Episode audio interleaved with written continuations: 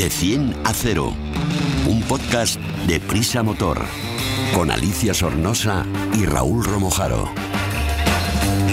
De 100 a 0 es el primer podcast de Prisa Motor, la plataforma transversal dedicada a la automoción del país, AS, 5 días, SER y Huffington Post. El podcast Cero Emisiones. Súbete con nosotros.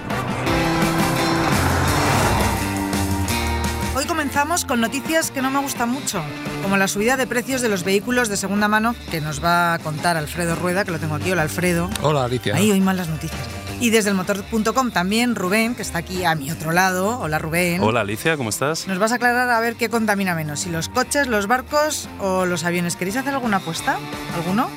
¿Por eso? Mm, yo lo sé ya, entonces prefiero no pues yo no, pero yo apostaría por los barcos. ¿Tú por los barcos? Yo creo que los aviones. ¿Y nuestro técnico? A ver, barcos, aviones, coches. Venga, por los barcos. Dos barcos y un... los coches los que menos, ¿eh? ¿Has visto? Bueno, pues además, Alfredo, nos vas a traer la prueba picadita de uno de los coches eh, que has estado probando esta semana, ¿verdad? Eso es, vamos a hablar del Audi A5 mm. Cabrio. Toma ya, qué bonito. Oh, qué bonito. Uy, ahora para este tiempo es fantástico. Pero venga, empezamos. Más que tecnología, más que eficiencia, más que conducción, más que seguridad, más que un podcast de motor. A ver, Alfredo, tenemos que preocuparnos por esta noticia de los vehículos de segunda mano ¿Es cierto que la media de precios supera los 20.000 euros? Yo casi me da un patatús cuando me he puesto a hacer el guion. Hombre, a ver, es cierto que este precio medio eh, está superando los 20.000, para ser exactos, 20.566 euros. Y bueno, es el máximo histórico para este tipo de vehículos de segunda mano. Lo que pasa es que, bueno, este es el precio medio, recordemos. Eh, te puedes comprar un, coche mucho más barato o mucho más caro de segunda mano, ahí para todos los gustos. Pero bueno, el precio medio es verdad que ha subido más que nunca y además, eh, bueno, hay que recordar el año pasado, 2022, que con la guerra de Ucrania y la escasez de componentes ya subió bastante el precio. Pero bueno, este año hemos batido récord, es un crecimiento interanual del 3,6% y también un aumento del 3,8% respecto a julio y un 7,6% en el trimestre. O sea que, es un poquito preocupante. Sí. que sí, que va subiendo. Además también he leído que hay 27 provincias españolas donde era menos caro comprar un coche o una moto usada que han batido su propio récord de precios. Por ejemplo, Murcia que es la más cara ahora mismo con un precio medio de 22.388, mientras que en la que es más barata ahora mismo es Cantabria con una media de 17.852 euros. Eso es. Eh, bueno, tenemos eh, pues el estudio que ha realizado el portal coches.net que es el mayor portal transaccional de compraventa de coches. Y en este estudio, pues sí, lo que indica efectivamente lo que dices, que, que Murcia es la región más cara, con esos más de 22.000 euros de media por coche usado, el precio de coche usado. Tenemos, por ejemplo, a Madrid con 21.297 euros, Cataluña 21.254. Y luego eh, tenemos, eh, curioso, porque hay cinco comunidades autónomas que bajan su precio, es decir, no han subido el precio, sino que al contrario, se han bajado, que son País Vasco, Canarias, como ha dicho, mm, bueno, eh, está referido a Cantabria, que es la más, la más económica, pero Canarias es la que más ha bajado sus precios, casi un 8%. Se quedan unos 18.600 euros. Luego está La Rioja, Castilla-La Mancha y, como dices, Cantabria, que son las únicas comunidades que han bajado sus precios más o menos. Pues a, comprar quesadas y coches. A comprar, sí, quesadas y coches. No, está mal, qué buena idea. Y sobaos pasiegos. Y sobaos pasiegos. ¿Y entre gasolina o diésel cómo han ido las ventas? Pues mira, eh, eh, bueno, reparto por combustible los diésel, a pesar de ser un, un combustible demonizado, ¿no? Pues han sido los más vendidos, más de 90.000 unidades. Esto supone un 56% del total. O sea, que eso de que el diésel ha muerto, pues nada de eso. No. Se siguen los gasolinas, 61.000 unidades, es un 38% del mercado. Y entre los modelos híbridos y eléctricos solo alcanzan un 6%. Es decir, la gran mayoría pertenecen a los primeros, a los híbridos. Bueno, es que son muy poquitos coches eléctricos todavía como para que haya un mercado grande de segunda mano. A mí lo que me dan estas, lo que me dicen estas cifras es que el parque automovilístico español es cada vez más viejuno. ¿No? Pues efectivamente es un problema porque, claro, así no rejuvenecemos el parque de nuestro país, ¿no? Entonces, eh, es que los coches con más de 10 años de antigüedad pues son los más vendidos ahora mismo. Más Que son- de- es que son los más baratos. Claro, efectivamente, pues eso, más de 92.000 unidades vendidas. Es decir, más del 50%, tienen más de 10 años, o sea que, bueno, eh, es para pensarlo. Y los considerados como seminuevos con menos de un año de antigüedad, pues solo han logrado casi, no llegan a 7.000 unidades, que significa un 4% del total. O sea que sí, tenemos un, un pequeño problemilla. Luego, aparte también, eh, bueno, tenemos que hablar de la edad de los vehículos. Eh, los coches entre 4 y 5 años de antigüedad han experimentado un aumento del 2,7%. Y en el extremo opuesto están los de entre 1 y 3 años, con solo un 0,5% de subida. ¿no? Los más de los, todos estos, los más vendidos de 10 años, eh, se han encarecido un 1,9% y los de menos de un año, pues solo un 1,4%. O sea, que se han encarecido los más antiguos, además. Qué raro. Exacto. ¿Qué Entonces, cosas- qué bueno, cosas son los más ocurren? vendidos también. ¿no? ¿Qué cosas ocurren? Bueno, yo os quiero recordar a todos los que nos estáis escuchando que si queréis ver estas cifras en gráficos y enteraros mejor que así de oidillas, pues que visitéis la página del motor.com, que ahí lo tenéis todo, y mucho más claro a lo mejor que así contándolo, que empezamos a dar porcentajes y cifras Sí, que, muchas se, cifras ya. que se nos van volando. Pues nada, continuamos aquí en De 100 a 100. Explicamos fácil lo difícil. Pasamos a algo más ligerito, a ver si se nos pasa el mal rollo de estas últimas noticias. Rubén, a la hora de viajar, ¿qué contamina menos? ¿El coche, el avión o el barco? Lo- Que ya has visto las apuestas. Aquí vamos con. Entre avión y barco está el asunto. dos de barco Lo, y lo- digo ya o esperamos al final? Esperamos hasta el final. vamos a darle un poco de emoción. Pues eh, sí, vamos a hablar de, de lo que contaminan los medios de transporte habituales que, que utilizamos el común de los mortales, claro. Bueno, el barco lo utilizan los que se van de crucero, ¿no? Sí, sí, podríamos decir, a no ser que las barcas del retiro cuenten como... No, porque esas no contaminan, esas no contaminan, esas son a remo. Así que nada, vamos a, cuéntame un poco sobre las cifras que ha publicado Eurostat, que son correspondientes al primer trimestre de 2023, en el que España redujo un 1,86, o sea, casi un 2%, la producción de gases de efecto invernadero. No sé si es porque nos han tenido encerrados en casa con tantos miedos y tantos sustos, o qué. Que esto incluye a los, gases, los gases como el NO2, pero se mide en su equivalencia al, Al CO2, al sí. CO2. Eh, pues mira, durante los primeros meses de 2023, el conjunto de los países de la Unión Europea emanaron, entre todos, 940 millones de toneladas de fluidos contaminantes a la atmósfera. Qué cochinos. Eh, bien, es, bien es cierto que en España, por ejemplo, hemos reducido un poquito, como tú has dicho, Ujú. no es una... Pero bueno, oye, está bien que, que trimestralmente vayamos intentando bajar un poco también las emisiones. Aunque os voy a decir una cosa, la culpa no es de los coches. Eh, los sectores, vamos a decir... eh, Ya lo sabía, ya lo sabía. eh, los sectores económicos responsables de, de estas emisiones, pues mm, vais a ver, el primero son los hogares. Eh, todavía ¿Ah, sí? las calderas y tal siguen eh, con el 24% es que, que más emiten gases contaminantes a la atmósfera. Luego la industria manufacturera, el suministro, el propio suministro de gas y electricidad eh, también, también es muy, es muy contaminante, eh, con un 19%. La agricultura y, aunque no lo creáis, eh, lo que cierra este top 5 eh, son, es el transporte y el almacenamiento de Ah, ya, ya, piezas, transporte, con un transporte. 10%.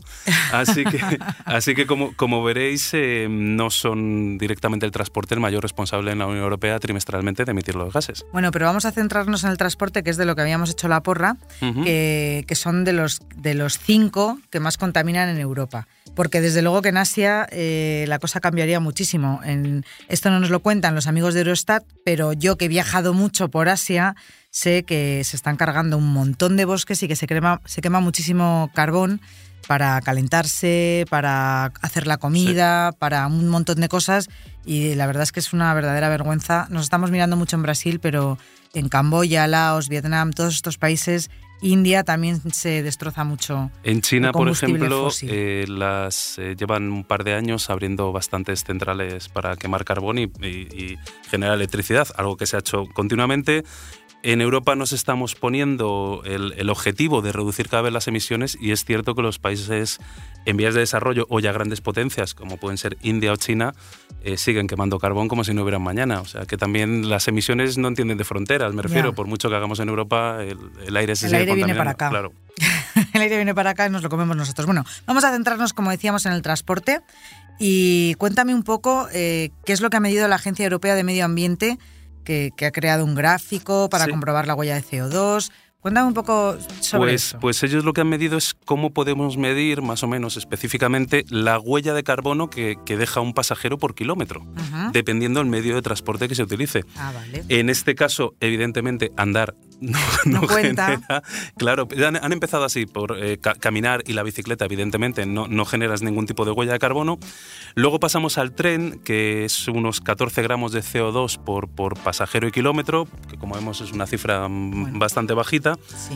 Eh, ahí nos vamos al autobús, que aunque es verdad que quedan muchos autobuses eh, en circulación con ciertos años, como contaba Alfredo ahora también, el parque de, lo que es el transporte pesado también es muy antiguo, pero esos generan, por ejemplo, solo 68 gramos por, por CO2 y kilómetro, por, por pasajero y kilómetro, perdón. La motocicleta, Ah. la motocicleta es de las menores también, 72 gramos. eh, por mucha edad que tengan, es verdad que el motor es mm, Muy chiquitín. muy chiquitín, entonces genera.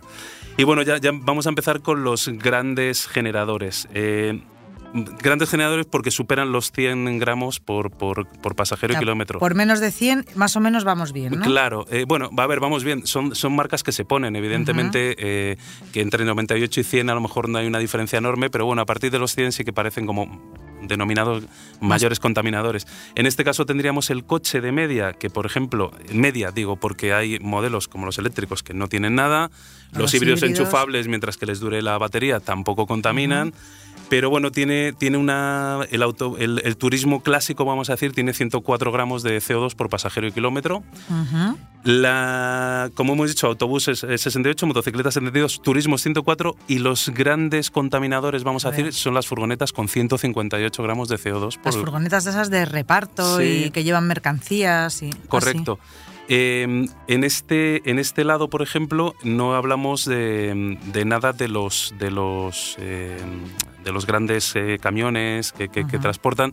No está la cifra, pero me imagino que si las furgonetas están emitiendo esto, los camiones no deben andar muy lejos tampoco. Bueno, pero no llevan tampoco. personas. Como hablamos de pasajeros. Claro, pero bueno, pero, pero transportan mercancías que son importantes para la vida cotidiana. Entonces, Claro, bueno, pero es- ahí el consumo sí se disparará más, porque en un camión va Un una pasaje- persona, un- claro, un, claro, pasajero, claro, y- consume Claro, bastante los exacto. camiones.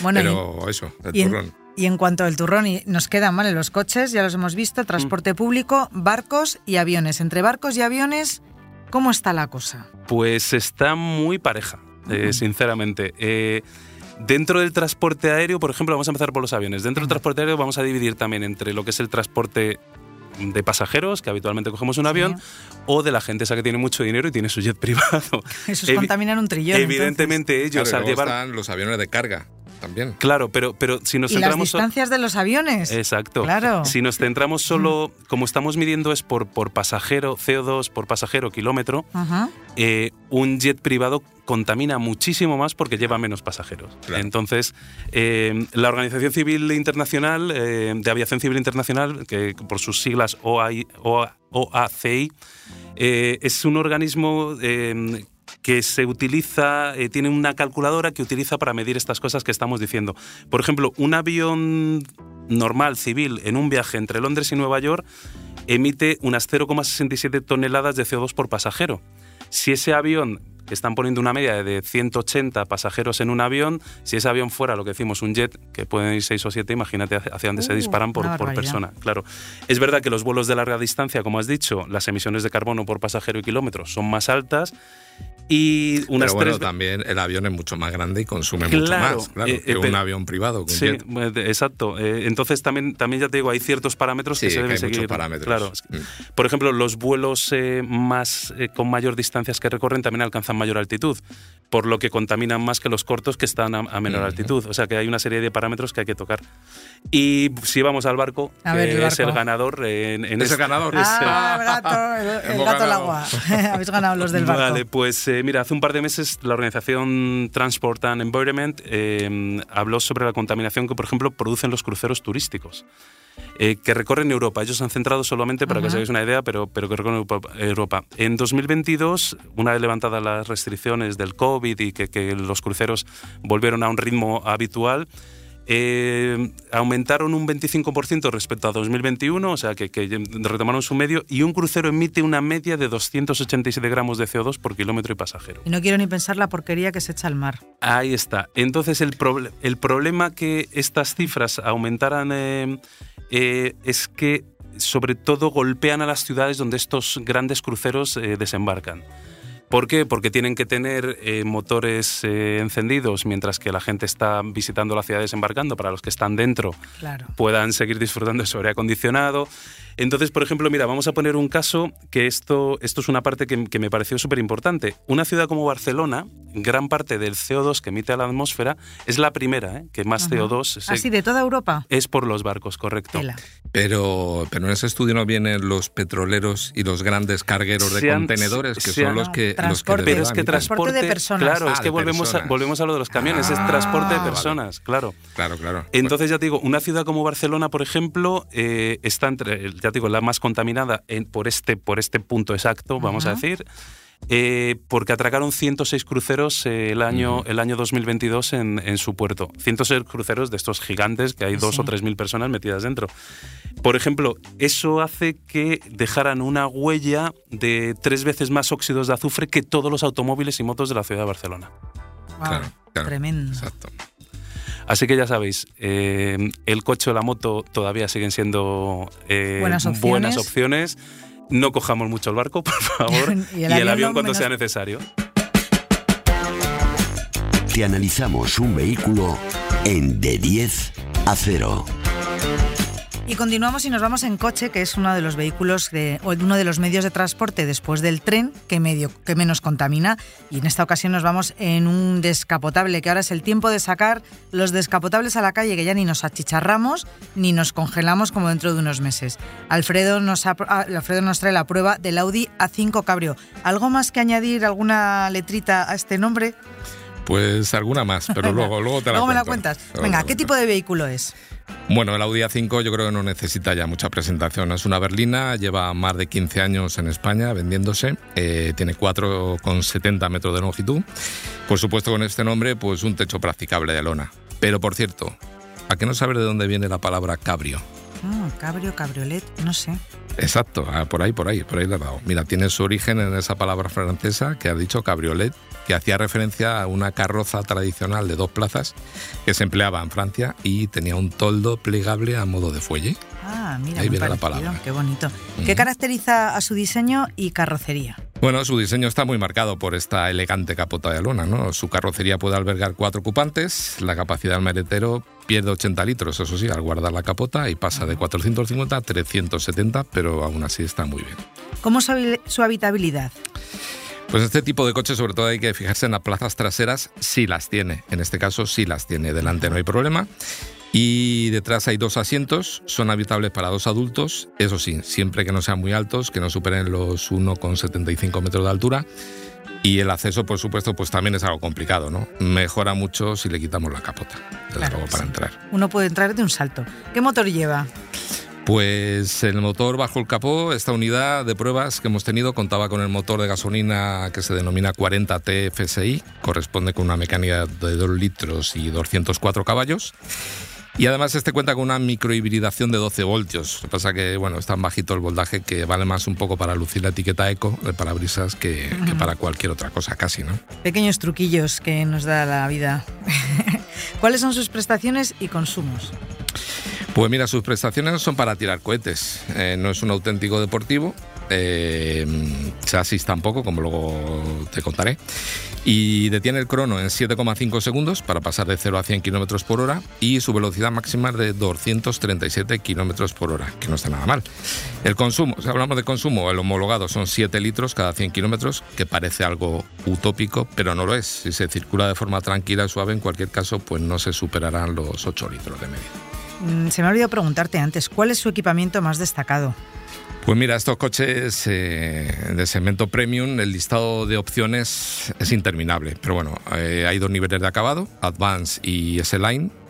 Pero bueno, por lo menos desde ya desde el básico, que es el Advance, el navegador es de serie, eh, tiene una pantalla multimedia táctil de 10,1 pulgadas y también es de serie la instrumentación digital de 12,3 pulgadas que Audi denomina Virtual Cockpit Plus. ¿Eso era por lo de las letritas que me ibas a decir o no? No, era Ah. por lo de 40 TFSI que era su motor. No, era de, Bueno, ya si nos metemos en denominaciones de opciones, pues ya. Esto, esto ha sido fácil.